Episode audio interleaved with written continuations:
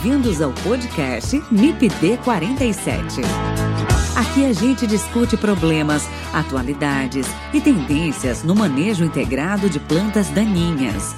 Apresentação: Haroldo Machado.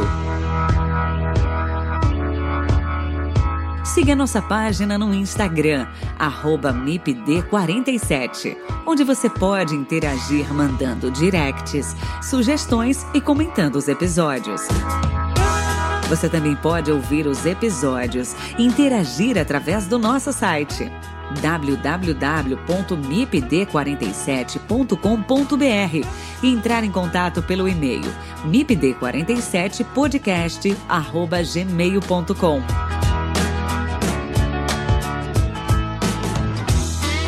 O MIPD 47 tem o apoio do Comitê de Ação à Resistência aos Herbicidas, o Agarac BR Quer saber mais sobre resistência de plantas daninhas a herbicidas? Acesse o site www.agaracifembr.org. Lá você encontra conteúdo de qualidade sobre resistência de plantas daninhas a herbicidas. www.agaracifembr.org.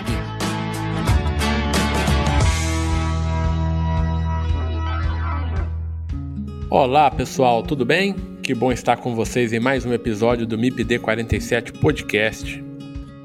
Nesse episódio eu converso com Gabriel Colle, diretor do Sindicato Nacional das Empresas de Aviação Agrícola, SINDAG. Nós vamos conversar sobre a aviação agrícola brasileira. O Brasil tem a segunda maior frota de aviões e tem um potencial de crescimento considerável. A aviação agrícola tem como visão ser reconhecida como instrumento de segurança alimentar, de sustentabilidade na agricultura, proteção ambiental e controle de vetores e doenças. Quer saber mais sobre aviação agrícola no Brasil? Fique com a gente e ouça esse episódio do MIPD 47 Podcast. Lembrando que o MIPD 47 Podcast tem o apoio do Comitê de Ação à Resistência aos Herbicidas, o Agarac Brasil, e da Sociedade Brasileira da Ciência das Plantas Daninhas.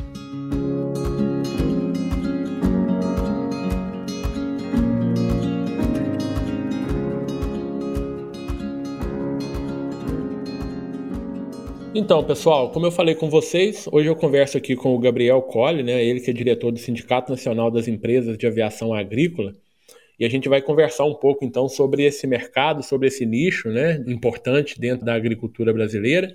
Gabriel, e para começar, já quero aí te agradecer, tá, por estar aqui com a gente no MIPD 47, por largar um pouquinho as suas atividades aí, né, para ficar com a gente um pouquinho para a gente conversar sobre esse tema muito importante, né, que a aplicação aérea, né, o uso de aviões, de drones, enfim, dentro da nossa agricultura. Então, novamente, muito obrigado, tá, Gabriel? Obrigado você pelo convite. Parabéns, professor, por fazer esse trabalho de extensão aí, de levar cada vez mais conhecimento né? e aproveitar essa ferramenta sensacional que é o podcast, né? Eu trabalho aí, tenho trabalhado os últimos sete anos como diretor executivo é, do Sindag, sempre um prazer poder trazer informação aí. Obrigado, Gabriel. Ô, Gabriel, antes da gente começar efetivamente o nosso, nosso bate-papo aqui, né, sobre aplicações aéreas, enfim, sobre aviação agrícola, né? Você pode se apresentar para os nossos ouvintes, por favor? Falar um pouquinho aí quem é o Gabriel Colli? Com certeza, né? Sou gaúcho, né? Talvez o sotaque já entrega, né? Muito fácil o gaúcho falar. Eu acho, eu acho que dá para perceber, né, Gabriel?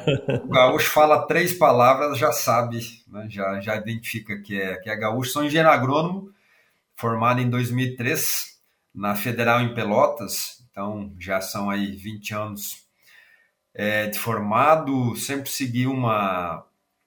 Depois saí da faculdade, é, fui trabalhar é, direto já com agronegócio, dentro do Sebrae. Trabalhei um grande tempo no Sebrae, trabalhando com projetos de gestão do agronegócio, de liderança, planejamento estratégico, sempre voltado é, para o agro. É, depois, de 2015, veio o convite para assumir esse desafio como executivo do SINDAG, né? Então, nesse período também já tinha feito aí é, três, quatro pós-graduações, né? Que a gente nunca para de estudar, né? Então, sempre estudando. É, acabei fazendo mestrado na área de administração, é, mas é, fiz a, a, a, dissertação 100% voltada para a agricultura, trabalhando com o tema da sucessão familiar, né? Um outro tema também extremamente importante. Então, é um tema que, que gosto bastante, né? Que é trabalhar é, com a sucessão. Tenho 41 anos, né? 41 anos aí, um, tenho um filho, né? Filho pequeno, um ano e meio.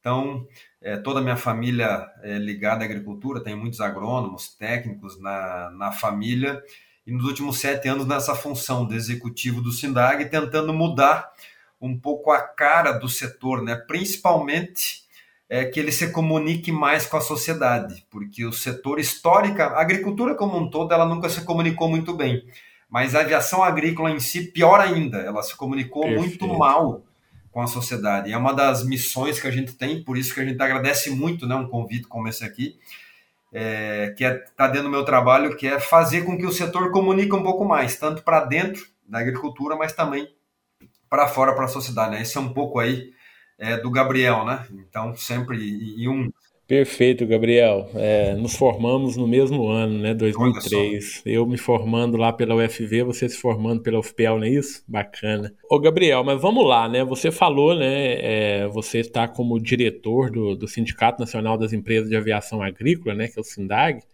Mas fala um pouquinho mais para a gente do SINDAG. O que, que é o SINDAG? Quando ele foi criado? Qual é a missão, a visão, os valores aí do, do SINDAG? Não, legal, né? Sempre a gente faz questão de dizer que a aviação agrícola, primeiro, ela é um setor muito jovem. A aviação agrícola começou né, no Brasil em 1947 e, por coincidência, ela começou em Pelotas, né? Que é onde eu acabei estudando depois, né? E ela começou lá pelas mãos de um agrônomo e de um fiscal do Ministério da Agricultura que, que, que estava atrás de uma solução para uma infestação de gafanhotos nas lavouras de arroz, né, que estava ocorrendo em Pelotas, e aí adaptaram uma barra no avião, e aí começou a aviação agrícola é, no Brasil. E, e, desde o começo, né, a gente é, ficou sempre muito clara a necessidade de tecnologia, de organização, uma série de coisas. É, e principalmente a palavra organização, né? A gente sempre fala isso porque ela culmina com 1991, que é quando o Sindag nasceu. E por que, que o Sindag nasceu? Para ajudar esse setor a se organizar, que historicamente nunca teve uma entidade que organizou o setor. Porque dentro das entidades, Federação da Agricultura, Confederação da Agricultura, ninguém nunca quis a aviação agrícola, né? A aviação agrícola sempre estava aí, perdida. É o patinho feio. É, então, de uma forma ou outra, alguém tinha que fazer isso. E houveram algumas iniciativas na década de 70 de formar associação de profissionais, associação de pilotos, mas nada deu certo, nada vingou. O que vingou foi o SINDAG. O SINDAG nasceu em 91, então o SINDAG tem é, 31 anos, é uma entidade jovem também, mas é uma entidade jovem muito atuante, que hoje é a única entidade que tem no Brasil, que representa a aviação agrícola e hoje congrega é, 92% de todas as empresas do Brasil de aviação agrícola estão dentro do SIDAC e que tem como missão né, representar é, todas essa, é, essas empresas de aviação agrícola no Brasil, criar é, uma identidade nisso, né? E eu vim com essa visão, né? Eu entrei em 2015 para trazer para dentro da entidade uma visão é, de gestão profissional, porque até 2015 essa função de diretor executivo não existia a entidade era tocada por empresários voluntários, que aí ia fazendo conforme dava, né? E a entidade tinha muita dificuldade. Então, uh, tem como missão né, representar as empresas, tem como grande objetivo, né, a grande, trazendo o termo técnico né, do planejamento estratégico aqui, como grande visão que a entidade seja reconhecida como uma entidade que ajuda na segurança alimentar do Brasil, né, que através né, das suas ações ela seja reconhecido. Então, o SINDAG vem fazendo é, esse trabalho, a entidade é muito enxuta, nossa sede hoje fica uma parte em Porto Alegre, outra parte em Brasília, mas na verdade a gente está sempre circulando o Brasil, né? São dois executivos mais a parte administrativa que, que opera, porque a gente tem associados hoje em 24 estados do Brasil e desafios para vencer nos 27 estados. Né? Hoje, onde tem agricultura, tem algo para fazer dentro da aviação, agrícola tradicional, ou agora como os drones, né? Os drones estão chegando, também estamos trabalhando com eles. É, você falou aí de aproximadamente 95% das empresas é, é, fazem parte aí do, do sindicato, né? E, e, isso em números absolutos, ou, o Gabriel?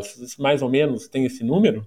Tenho sim. De, de empresas hoje associadas são 220, tá? 220, 220. empresas associadas ao SINDAG. E há uma premissa, né, que até está no estatuto, que todas as empresas associadas elas precisam estar 100% dentro das normas legais. Então, anualmente o SINDAG recebe, é, solicita as empresas que elas enviam, ou se elas não enviam, a gente busca, na verdade, porque está tudo disponível digitalmente hoje, as normativas, os documentos, porque não tem setor mais regulado do que a aviação agrícola. Perfeito. Então, é uma premissa, inclusive a gente usa isso né, de forma positiva para mostrar para a sociedade, olha, o setor ele é muito regulado, ele é muito fiscalizado, então isso faz com que o setor tenha segurança, é isso que a gente tem procurado fazer. O número deve crescer um monte agora, professor, por, em, em virtude da entrada das empresas de drones de pulverização. Esse número deve crescer um monte. Perfeito. Muito perfeito. rápido, inclusive. A gente, a gente vai chegar e eu vou te perguntar um pouco mais so, sobre isso, Gabriel. Mas você estava falando, né? A, ainda acontecem alguns acidentes em algumas aplicações com, com, com avião que a sociedade ainda vê isso de uma maneira muito ruim, né? Óbvio que ninguém quer, mas talvez por isso, a, quando se passa, quando se vê um avião fazendo uma aplicação de algum determinado defensivo, né? Ainda se tem um preconceito com relação a isso, né, né o Gabriel? Sim, exatamente. E muitas vezes esse preconceito ele ocorre, e ele ocorre mesmo, é por falta de informação, por falta de conhecimento. Por isso que a gente tem, é, na medida do possível, investido muito em comunicação. Se você olhar hoje as nossas redes sociais, site, a gente tem revista, tem um podcast, inclusive, tem um canal no YouTube, tem um a gente fez em 2021, para você ter uma ideia, né, seus ouvintes aqui, 821 eventos pelo Brasil sobre aviação agrícola, que, a gente, que o, SINDAG promoveu, fora os que a gente participou de convidado. Então, é, realmente a gente tem investido muito em comunicação, em fazer eventos para desmistificar é, o setor. Né? E sim, o setor ele ocorre acidentes, só que óbvio que a gente quer que, que, que, que não tenham acidentes, né? mas se nós pegar aí em média, uma safra, vamos pegar um período forte de safra, que vamos dizer que seja de outubro a maio, mais ou menos é o período forte, pegar a média do Brasil. É, a gente não tem mais do que 20 acidentes no Brasil. É, é bastante. Se nós considerar que só uma empresa, entre pouso e decolagem, ela faz numa safra, em média, uns 30 mil pouso e decolagem, você ter 20 acidentes é quase nada. Só que, lógico, a gente quer que seja zero, porque um acidente, muitas vezes, ele é fatal né, para o piloto que está lá, que ele voa, está sozinho lá, ele voa, a atividade é de risco sim, né, ele está voando a 3 metros de altura a 200 km, 250 km por hora. Então, é, é, muitas vezes ele não tem a chance, né, ele não sobrevive. Então, óbvio que a gente quer zerar esse número, mas em relação à quantidade que voa, o número de acidentes até é baixo e vem melhorando, viu? Porque a gente, a gente tem os índices históricos da aviação agrícola é, ela é muito mais segura que a, que a aviação regular, né, que a aviação comercial, mas podemos todos continuar voando e está tudo certo, não há nenhum Perfeito. problema, mas pela quantidade que voa, ela é muito mais segura. E a gente já voa mais que os americanos, né? os americanos têm a maior frota do mundo, mas o Brasil voa mais, a gente otimiza mais o nosso tempo, a gente voa muito mais no Brasil hoje. Perfeito. Só para contextualizar, você está falando aqui de, de acidentes, só para a gente fazer um parêntese aqui. É, existe uma diferença pela, para a estatística né, que o próprio SINDAG usa em termos de acidente, incidente, incidente grave, o que que se baseia, o que que é, o que que é basicamente essa diferença, o Gabriel? Vamos lá, entre acidente e incidente. Sua pergunta ela, ela é muito boa, né? Até porque aí a gente aproveita, né? Esclarece, né? Um incidente, por exemplo, você vai lá, é, vai fazer uma decolagem na pista que, que você está utilizando lá, é, fez a decolagem, identificou uma pane é, na aeronave, você consegue retornar é, de forma, em tese, tranquila, né? Consegue retornar ou pousar em algum lugar sem maiores danos, né? Ou com mínimos danos, né? Seja a aeronave ou seja ao piloto que ali está, e mesmo assim você tem que fazer esse reporte, né? Tem um, um relatório que você tem que fazer, isso é reportado. Um acidente, né? De uma maneira bem é, simplória para explicar aqui, é quando você não tem mais condição de seguir trabalhando. Você, o avião caiu lá no meio da plantação, independente se, se o piloto sobreviveu ou não, né? Infelizmente que não sobrevive, mas que não há mais condição de seguir a atividade, porque danificou a aeronave, obviamente veio a óbito é, o piloto que lá estava. Esse é um acidente, aí tem até algumas classificações, mas simplificando aqui, né, para quem está ouvindo aqui, para poder é, entender essa diferença. E tudo isso deve ser reportado, até para que a gente tenha as estatísticas e para que tenha o correto tratamento, porque dependendo, dependendo do incidente que ocorre, ele parece simples, mas ele pode comprometer a aeronave, pode comprometer a segurança do próximo voo. Você tem que cumprir um protocolo é, de segurança que fica registrado no CENIPA, que é o órgão do governo que faz o acompanhamento de todos os acidentes aéreos no Brasil. Então, por isso que tudo fica reportado. E a gente incentiva né, que tudo deve ser reportado até para que a gente tenha estatística e possa saber exatamente, bom, quais são os principais incidentes que ocorrem, até para a gente poder tratar. Né, porque tem é, a maioria das coisas que melhoraram na segurança da aviação no Brasil, elas são oriundas da análise de muitos incidentes ou acidentes. Perfeito. Você estudou eles, entendeu o que, que houve. Bom, agora nós vamos mitigar isso, vamos melhorar para os próximos. Perfeito, perfeito, Gabriel. Mas vamos voltar aqui um pouquinho, Gabriel. Eu quis fazer essa pergunta para a gente aproveitar o gancho que você, que você deixou. Mas vamos lá. Qual que é a importância aí dessas atividades aéreas na agricultura brasileira hoje, Gabriel? Essa, essa questão da importância, ela, ela varia, né? Ela varia de cultura é, para cultura. Lembrando que a aviação agrícola ela é uma ferramenta de aplicação que ela vai, ela vai atuar sempre naquelas culturas onde houver recomendação daquele produto, produto A, B ou C que está recomendado para aquela cultura. A aviação agrícola tem no Brasil hoje recomendação, tem produtos recomendados para usar avião em 20 culturas no Brasil. Então nós temos 20 culturas hoje que tem é, recomendação, produto, né, algum tipo de produto, alguns mais, outros menos, é, para usar avião. Vamos fazer algum, alguns exemplos aqui. Vamos pegar aí um, uma comida, né, um alimento que está na mesa de quase todos os brasileiros todos os dias, que é o arroz. Hoje, 99,7% do arroz produzido no Brasil, ele usa avião.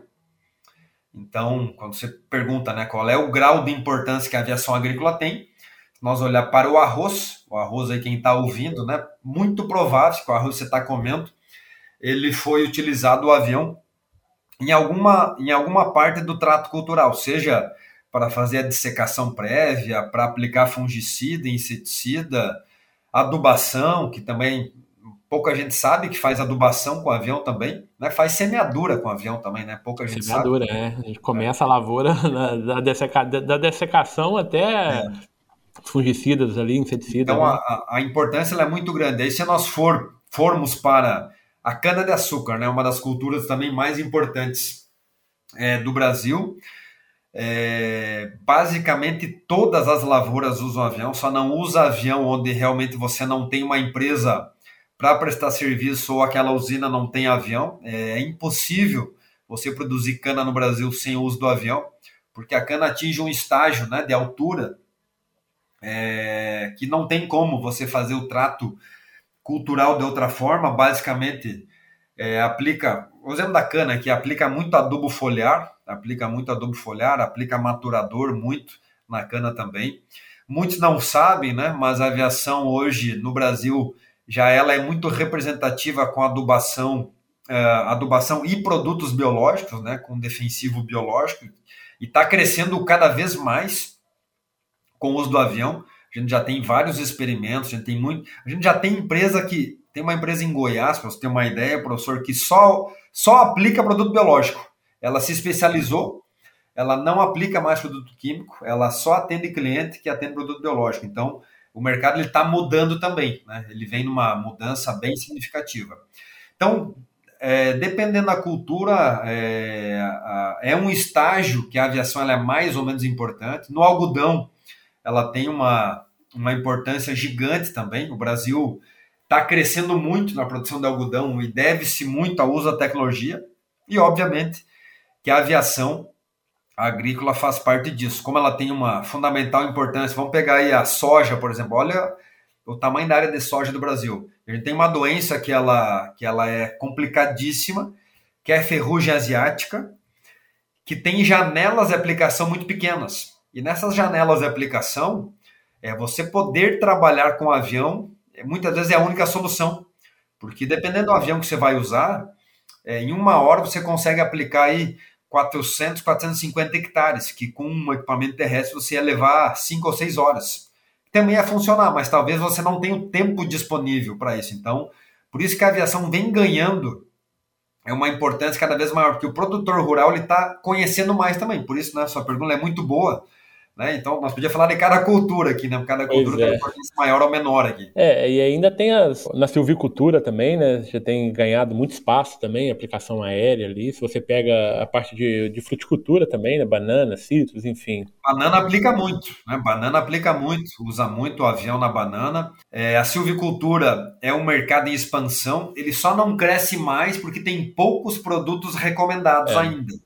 Perfeito. Mas a tendência, pelo menos é o que a gente tem conversado com a indústria, é que é, tenha cada vez mais produtos para isso. Então a tendência é que esse mercado também cresça dentro da aviação. Perfeito. Ô, Gabriel, só para os nossos ouvintes ficarem cientes aqui. Então, os produtos a serem utilizados na aplicação aérea, eles precisam de ter o, o registro para tal. Exatamente, né? Então, hoje, qual é a, a sua pergunta é muito boa e, e e muitas vezes a gente esquece, né, que nem todo mundo sabe disso, né? Então é, é bom que a gente precisa explicar essas coisas, né? Existem, né, produtos autorizados no Brasil, tem uma bula, né? Cada produto que vai ser utilizado, ele tem uma bula, e lá na bula ele vai dizer as condições de aplicação e tem a recomendação para aéreo ou terrestre.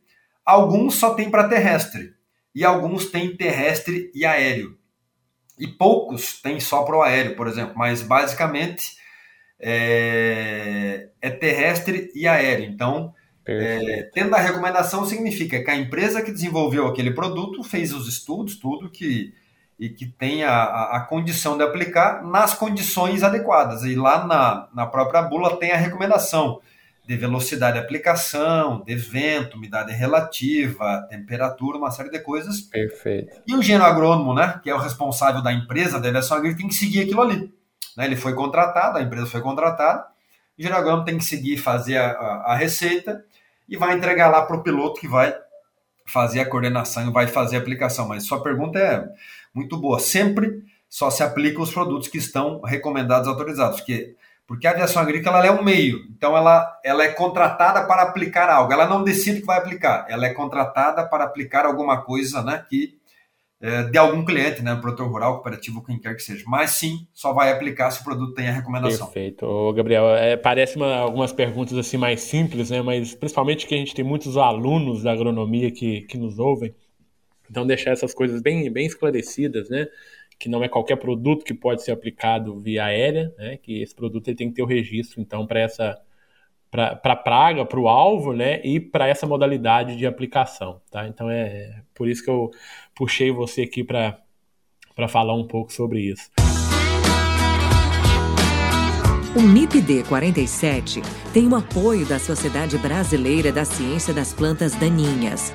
Se você quiser conhecer um pouco mais sobre a SBC PD, visite o site www.sbcpd.org.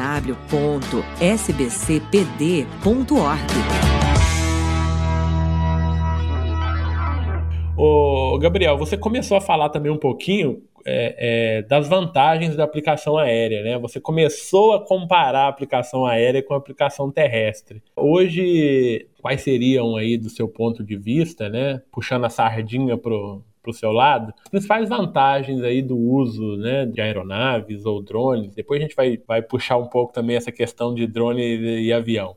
Mas hoje, aplicação aérea, quais as principais vantagens que você elenca aí dentro desse sistema? Primeiro, sempre dizer que, até para importante, né? Muito, como você disse, né? Muitos alunos ouvindo aqui, muitos profissionais que escutam é, o podcast aqui, é, não tem método melhor ou pior da aplicação. Né? Você precisa ter conhecimento técnico. A gente tem insistido muito nisso. Que a gente precisa conhecer a ferramenta, porque muitas vezes você tem uma boa ferramenta, mas você não conhece, vai dar, vai dar ruim, vai dar uma aplicação ruim se você não conhece. Igual a gente tem o celular, né? Você tem o celular, se não sabe usar, não resolve nada. Então, você tem o equipamento, é, você tem que saber usar. E no caso da aplicação aérea, as principais vantagens, primeiro, é agilidade. Você tem um ganho, é, você tem janelas de aplicação cada vez mais curtas no Brasil, porque a gente está tendo coisas absurdas, que é frio é, em novembro, nós estamos tendo seca em janeiro, é, nós, é, realmente a gente tem, está passando por, por algumas coisas esquisitas no clima, vamos chamar assim. Só, só para fazer um parêntese, Gabriel, hoje, hoje estamos gravando aqui, né, dia 3 de novembro, temperaturas aqui no estado, no Rio de Janeiro, chegando a, a 17 graus.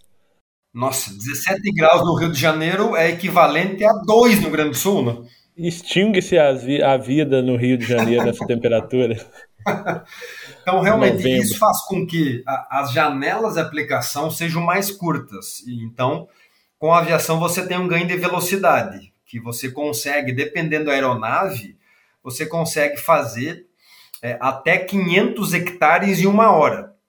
Então, você imagina que é, num dia produtivo, que com as condições climáticas adequadas, com uma aeronave, você vai conseguir voar em umas 8 horas, imagina você vai fazer 4 mil hectares. Você nunca vai fazer isso com o terrestre, né? Com um equipamento só, impossível. E não estou dizendo que é pior ou melhor, estou dizendo pelo, pela condição que você Perfeito. tem. Eu acho isso bacana, Gabriel, porque isso tem que ficar realmente bem esclarecido, porque uh, às vezes acha que é competitivo, né? Ah, é, acaba sendo competitivo, mas você tem pontos, né, em que um sobressai ao outro, ao outro né? E o que você comentou e está correto você tem que conhecer a sua ferramenta, conhecer as, as fortalezas, né? É, entender isso para poder otimizar o uso. Eu acho que esse ponto é, é fundamental. Então, o primeiro que você está falando é escala, né? Então, você tem uma escala maior de, de área é, tratada, né, com, com esse tipo de, de aplicação. Aqui é, a gente está falando de avião, né? É, pode drone aí muda um pouco a situação, mas perfeito. Então, eu concordo com você nessa escala para o avião. Mas você já ia falar outra aí, pode, pode ficar à vontade. Exatamente, né? E, e uma segunda vantagem é que, obviamente, como você está com o avião, está voando, você não amassa a cultura. Quando você não amassa a cultura, dependendo do estágio da cultura, você vai diminuir perda. Porque dependendo do estágio que você está, vamos dar um exemplo aí do soja, que tá, que a aviação está crescendo muito no soja, ainda tem muito espaço. Voa muito pouco no soja, mas tem muito espaço para voar ainda. A gente tem alguns estudos que chega, chega a deixar de perder três sacos por hectare. Isso em reais hoje significa 500 reais. Em cada hectare você deixa de perder. Só por isso, né? E além de você não é, não amassar a cultura, você não leva a doença para outro lugar, né? Porque se você não está encostando na cultura, você não leva a doença Perfeito. Para outro lugar. Perfeito. Né? Então, e uma terceira vantagem é que você consegue fazer aplicações com menos água. Né? Como você tem um nível de eficiência, um nível de cobertura é, você consegue ter de cobertura melhor, você consegue fazer aplicações em ultra baixo volume. Nós estamos chegando hoje em 5 litros por hectare, é, o que é uma praticamente quase não usa água mais a aviação. É um Perfeito. nível de, de precisão que a mim me impressiona. Eu estou há sete anos e já vi mudar um monte de coisa. É, a gente tem visto aplicações assim que é, é impressionante assim, o nível de tecnologia que o Brasil tem.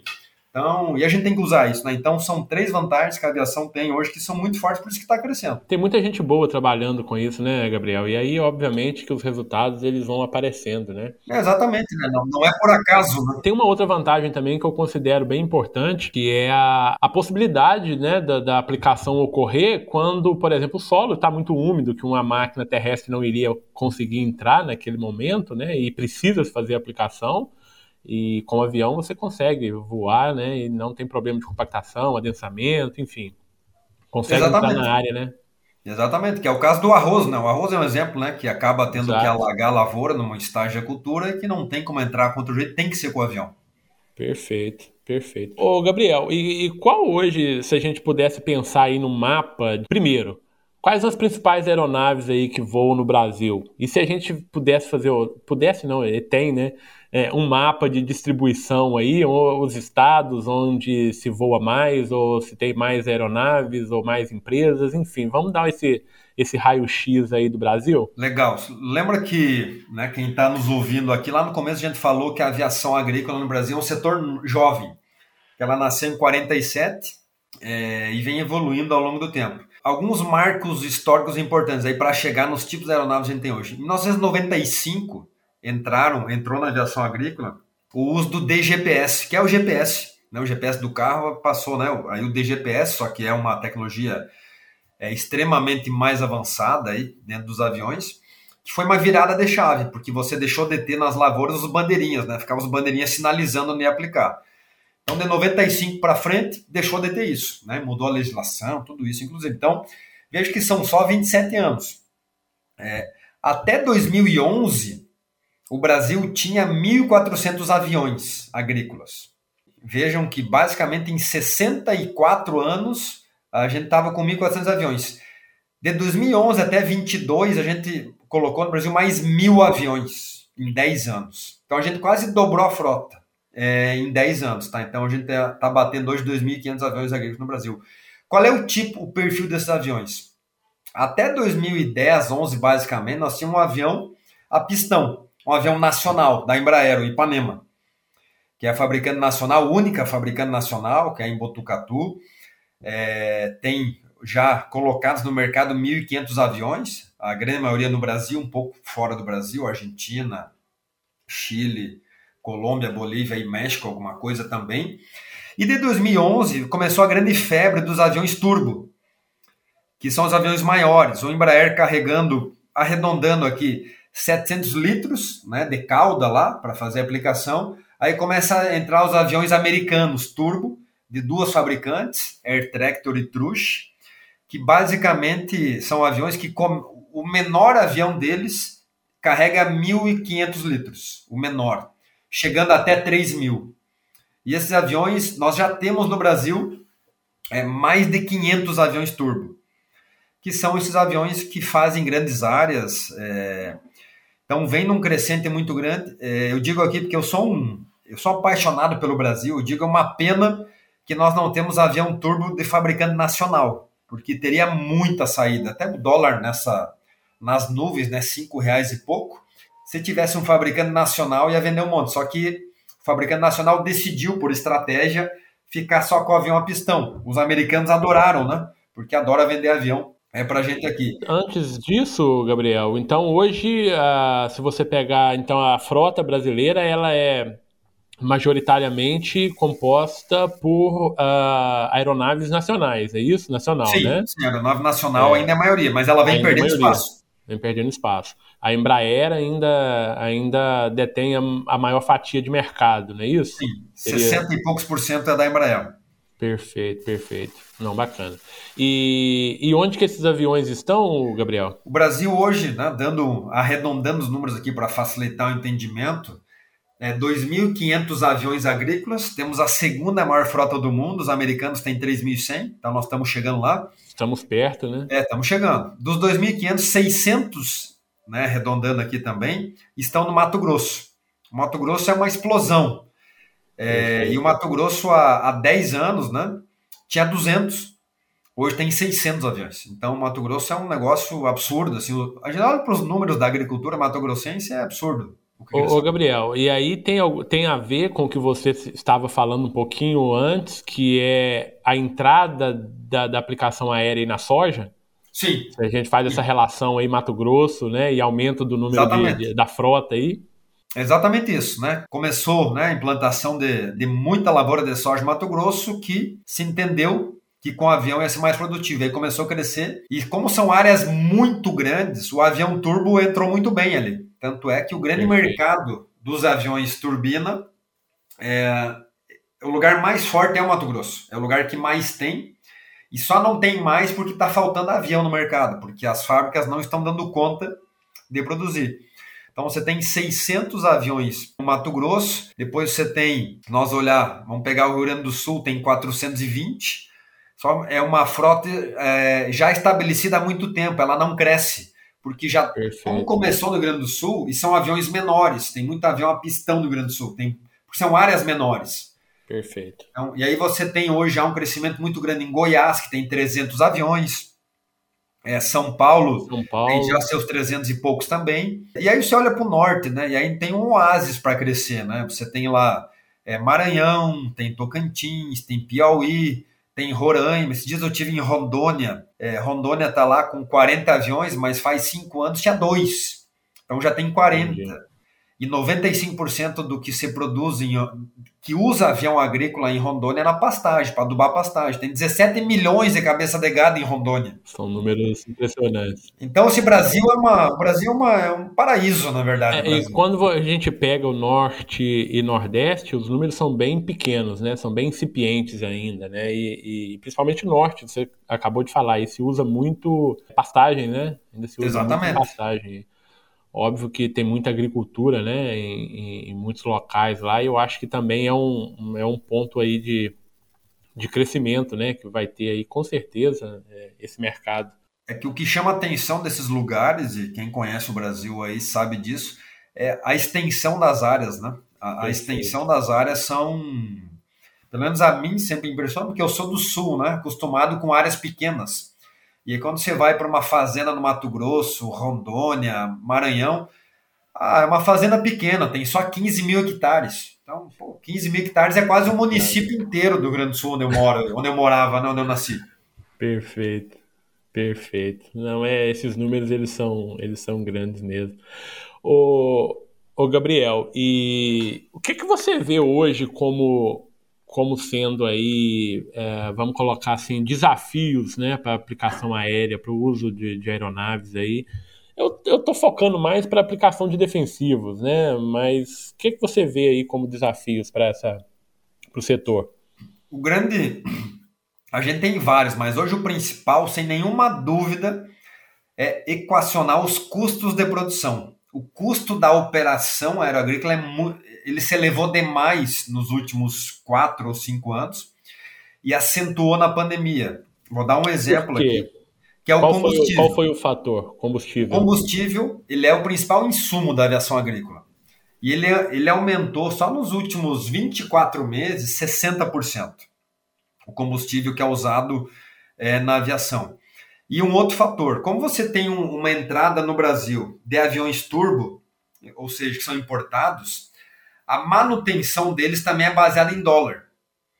É, e esse dólar subiu muito nos últimos dois anos. Você tem uma mão de obra que é muito cara. Um exemplo aqui, é, dá um número aqui para até para contextualizar um pouco, uma manutenção básica de um avião que em 2020 ela custava é, 150 mil reais para a manutenção de um motor do avião, hoje ela custa 400 mil para fazer a mesma manutenção dois anos depois simplesmente por reajuste de preço, peça, essa coisa toda. A margem de lucro ficou muito espremida. Perfeito. As empresas estão com dificuldade para conseguir equacionar isso. Perfeito. E aí gera uma menor competitividade quando você pega, então, com o terrestre. Exatamente, porque você é, não consegue repassar todo esse custo, você tem limitações, porque o, o setor ele, ele não tem, é, é, diferentemente do terrestre, o setor da aviação agrícola ele tem poucas oficinas, por exemplo, no Brasil, que faz manutenção. Tem oficinas homologadas e é só naquelas.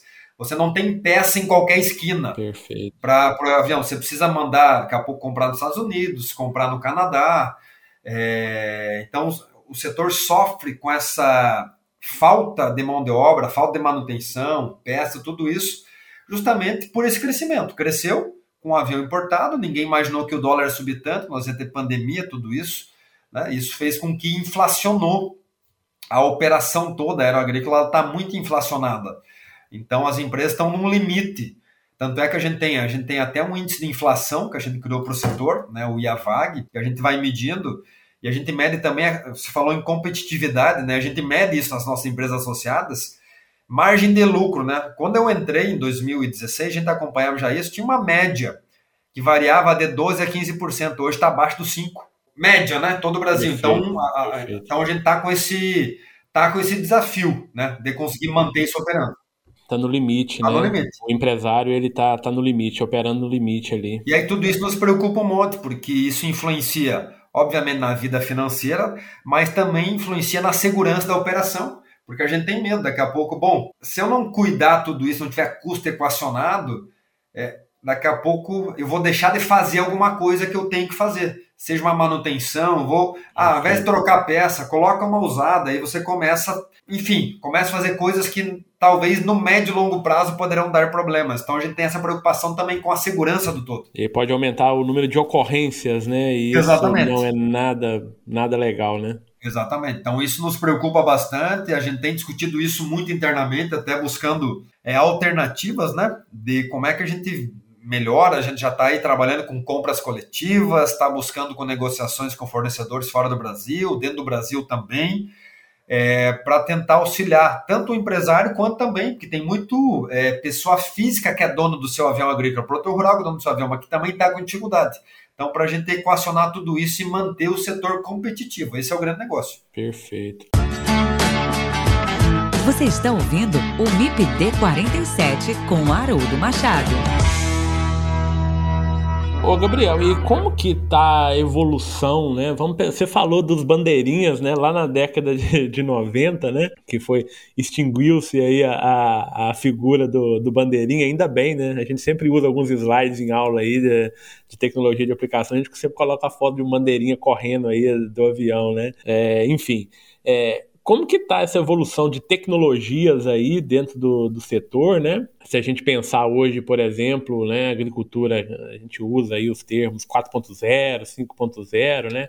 O que que isso tem impactado na, na, aviação agrícola? Como que a aviação agrícola está dentro desse dentro desse pacote, vamos colocar assim, né? A aviação agrícola ela só evolui em função da evolução da tecnologia. O próprio Ministério da Agricultura já reconheceu a aviação agrícola como uma ferramenta de agricultura de precisão. Inclusive, nós temos uma cadeira hoje na Câmara de Inovação do Ministério da Agricultura, que eu, que eu sou membro titular dessa cadeira, inclusive justamente por esse reconhecimento que o Ministério tem de que a aviação agrícola é sim agricultura de precisão. E dentro da aviação agrícola a gente teve né, a grande virada com o DGPS, mas aí vieram outras ferramentas na sequência. A gente tem hoje, por exemplo, o fluxômetro, o que é o fluxômetro? Né? Tá lá o, o, o, piloto no solo fazendo o planejamento da operação, coloca o mapa que vai ser feita a aplicação e ele vai fazer a área. Ele decola a aeronave, fazendo a relação com bandeirinha. Né? Quando a aeronave entra em cima da área que tem que aplicar, a, a barra abre automaticamente. O piloto não faz nada, já está planejado. O fluxômetro faz isso. E quando sai da área, desliga automaticamente. Isso faz toda a área. E o papel do piloto, eu costumo brincar, é só não deixar o avião cair, que o resto faz tudo. O resto faz tudo, ele chega, ele nem precisa chegar, na verdade, mas quando ele chegou lá no hangar de volta, o relatório já está no. Ele, ele é online, o relatório já está lá no computador de alguém, no celular, você já consegue ver todas as áreas, produtividade, tudo isso. Então tem um nível de tecnologia muito grande. Você consegue regular hoje. Ah, quero aplicar mais ali, menos aqui. Você consegue fazer isso. Né? Você tem ferramentas Perfeito. que permitem, e softwares hoje que monitoram produtividade, principalmente, né? 2015 para frente surgiram uma, uma meia dúzia de startups no Brasil que começaram a medir produtividade das aplicações aéreas, que basicamente é, eles pegam uma série de fatores, uma série de variáveis e medem essa produtividade, mas o nível de evolução é muito grande, né? mas tem muito para evoluir ainda, mas já melhoramos bastante, nos últimos 10 anos mexeu muito esse mercado. Perfeito. Você estava falando aí, ô Gabriel, uh, recentemente, né, que vocês foram é, colocados, é, não é bem o termo colocado, né, mas que vocês passaram a fazer parte, então, da Câmara de Inovação Digital do Ministério da Agricultura, né? Isso, isso é uma coisa isso. bem recente, né? Isso, exatamente. Isso é novo. Isso é do período da pandemia, viu? Perfeito. Bacana. E, e, fora é, essa Câmara de Inovação Digital do Mapa, o Sindag ele faz parte de vários outros comitês, enfim. Se a gente pensar ANAC, vocês têm uma parceria muito grande de atuação junto a esses diferentes órgãos, né, Gabriel? Exato, né? E aí é um pouco da, da estratégia que a gente estabeleceu é, lá no planejamento feito ainda em 2016, que, primeiro, o setor não se comunicava com a sociedade e o setor só reclamava das normas, mas não participava da construção delas. Então, como é que a gente participa de algo? A gente tem que é, se envolver nas coisas. Se fazer presente, né, Gabriel? Se fazer presente, né? E hoje o SINDAG ele é membro titular de 38 câmaras, Perfeito. É, sejam no, no, nível federal nos estados. Um exemplo aqui, hoje o SINDAG, o SINDAG preside hoje a Câmara de Defensivos do Estado de São Paulo, que participa aí, Secretaria da Agricultura, todas as entidades do agro da agricultura de São Paulo participam, o SINDAG nessa, no ano 2022, ele preside essa Câmara, nosso presidente, Tiago, é o presidente da Câmara, mas é uma estratégia nossa de fazer, de se fazer presente até para poder mostrar o setor e ajudar a construir as normas, ajudar a construir a legislação e fazer parte disso, né? É, dá um trabalho participar de tudo isso, mas por outro lado a gente consegue fazer parte da discussão das coisas, do debate, né? Mas de uma Perfeito. forma ativa, né? Não só simplesmente Perfeito. reativa. E, e, eu acho que isso vem também a, ao encontro do que você tinha falado no início da nossa conversa aqui, né?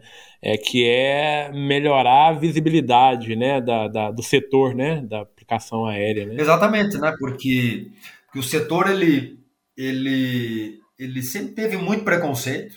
É, é, se nós perguntar aí, de cada 10 pessoas, muito provável que se elas estiverem na cidade, seja na cidade que ela estiver, de cada 10, entre 8 e 10 vão dizer que não conhecem e o que conhecem não é muito bom. Ela vai lembrar talvez de algo ruim. Ela relaciona algo não positivo. E se nós colocar, se você colocar uma ferramenta hoje que acredito que muita gente conhece chamada Google, né? Se você colocar no Google notícias da aviação agrícola e puxar imagens, por exemplo, é, que, e a gente monitora, a gente acompanha isso, né? É, de cada 10 notícias ruins sobre aplicação de agrotóxicos, por exemplo, oito tem uma foto de um avião. Mas, mas, a mas a matéria em si nem fala de avião. Mas a, a imagem está lá do avião, porque e a gente conversa com o jornalista, ele sempre fala, é, é que o avião mais bonitinho. Eu lembro do avião, eu lembro do agrotóxico, mas só que ele não vai olhar Pouca gente sabe que a aviação representa hoje menos de 15% do que é aplicado no Brasil, só que relaciona avião agrotóxico. Então é um trabalho que a gente faz de desmistificar isso, de mostrar que não é só o avião que aplica, que o avião né, tem uma série de outras vantagens, benefícios também, e que cumpre uma legislação gigantesca. Perfeito. Por falar em legislação, Gabriel, acho que vale a pena a gente só dar uma pincelada aí, né? O que que rege, por exemplo, aí o, a aviação agrícola, né? Quem que regulamenta isso, enfim, como que funciona essa, essa parte de legislação? A gente precisa aqui umas três horas para falar da legislação, mas vou falar em um minuto, bem rápido.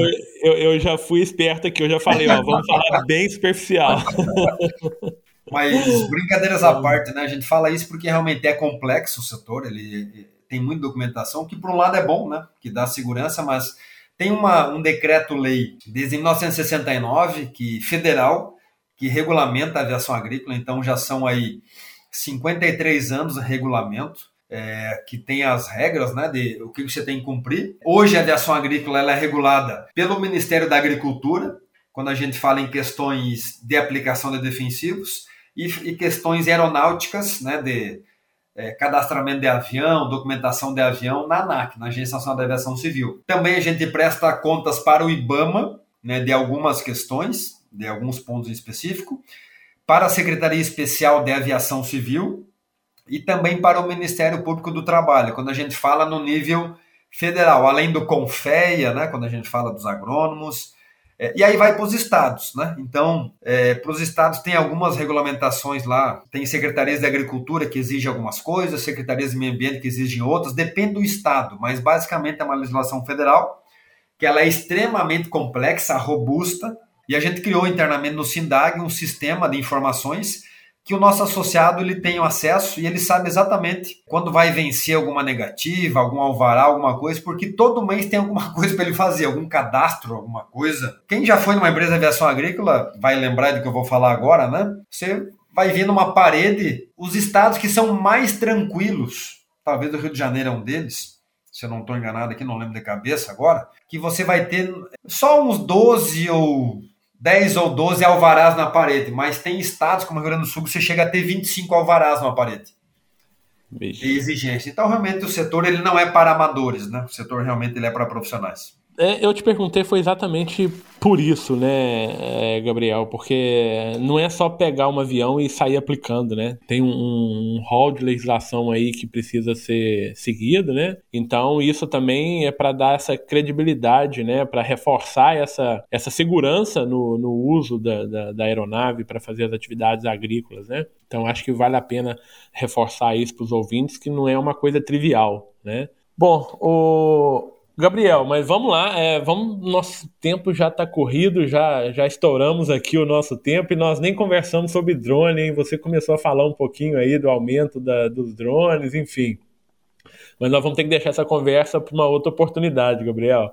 Mas eu quero conversar com você sobre esse mercado, hein? Sobre essas empresas aí que a gente tem observado, né? Tem aumentado muito, né? Você falou aí de, de aeronaves aí, que tem um mercado, o maior número de aeronaves no Mato Grosso e no Rio Grande do Sul, né? Quando a gente pega drone já é São Paulo, muda um pouquinho essa história aí, né? A gente vai conversar sobre isso depois. Mas já para a gente encerrar, Gabriel, queria que você fizesse aí as suas as considerações finais.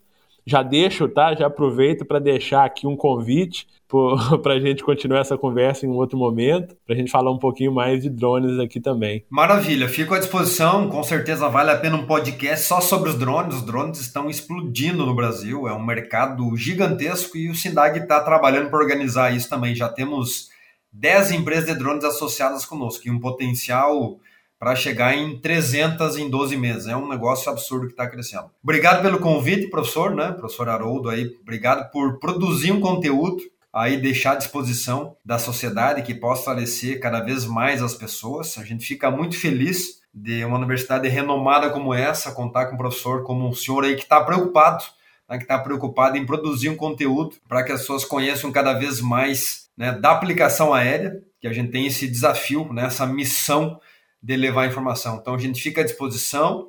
Muito obrigado. Sempre que precisar é, alguma coisa, é, conte com a gente. Me, ficamos muito felizes, né? Com o convite de poder estar aqui hoje. Muito obrigado e sempre à disposição. Perfeito, Gabriel. A gente que a gente que agradece, né? A gente sabe que, como que ocorre aí, né? Iniciando safra, enfim, é, a gente sabe que é bem corrida, a gente agradece muito. Ô, Gabriel, vou deixar aqui só para quem quiser se informar um pouco mais sobre as ações, as publicações do SIDAG, né? Do SIDAG, eu acho que vale a pena, né? É, eu, eu, eu, eu, acompanho muito vocês aí nas redes sociais, no site, né? É, Twitter, você tem de cabeça aí qual é o Twitter do Sindag? Pode falar para os nossos ouvintes. Vamos lá, o arroba Sindag, né? SindagBR. Se você colocar SindagBR, vai achar no Twitter, vai achar no TikTok, no Instagram e no Facebook. Você vai encontrar todos e também no YouTube. Perfeito. E o site? sindag.org.br. Beleza, então vamos lá, pessoal. Ó, Twitter, Instagram, TikTok, SindagBR. Exatamente. O site sindag.org.br. Exatamente. Tem muita informação Perfeito. disponível aí sobre tecnologia de aplicação. Perfeito. E só para encerrar também, vocês estão promovendo um evento, né? Para quem está ouvindo a gente aí antes do dia 8 de novembro, né? Vocês estão promovendo um evento agora também nesses dias aí sobre tecnologia de aplicação, não é isso? Exatamente, o que a gente está chamando aí de maratona de tecnologia serão 30 palestras, né? cada palestra é, terá 30 minutos, evento 100% online. Fica o convite também. Em todas as redes você vai encontrar informação no nosso site sobre como você pode participar desse evento aí que reúne é, 30 grandes especialistas do setor de tecnologia de aplicação. Tem palestras sobre aplicação é, de herbicida, drones, fungicida, adjuvante, bico, enfim, tem 30 palestrantes, então tem muito assunto aí, vale Perfeito. a pena participar. Perfeito. Gabriel, novamente, muito obrigado, tá? Um abraço aí para você, obrigado, espero você aqui então, próximo episódio aí, numa outra oportunidade para a gente continuar essa conversa nossa aqui, muito boa, muito produtiva, muito, com muita informação. Muito obrigado, Gabriel. Um abraço. E a vocês, meus ouvintes, um abraço e até o próximo episódio do MIPD 47 Podcast. O MIPD 47 tem o apoio do Comitê de Ação à Resistência aos Herbicidas, o Agarac BR. Quer saber mais sobre resistência de plantas daninhas a herbicidas? Acesse o site www.agaracifembr.org. Lá você encontra conteúdo de qualidade sobre resistência de plantas daninhas a herbicidas. www.agaracifembr.org. você gostou desse episódio, compartilhe no Instagram marcando o arroba MIPD47. Se quiser enviar sugestões, o e-mail é o mipd47podcast@gmail.com.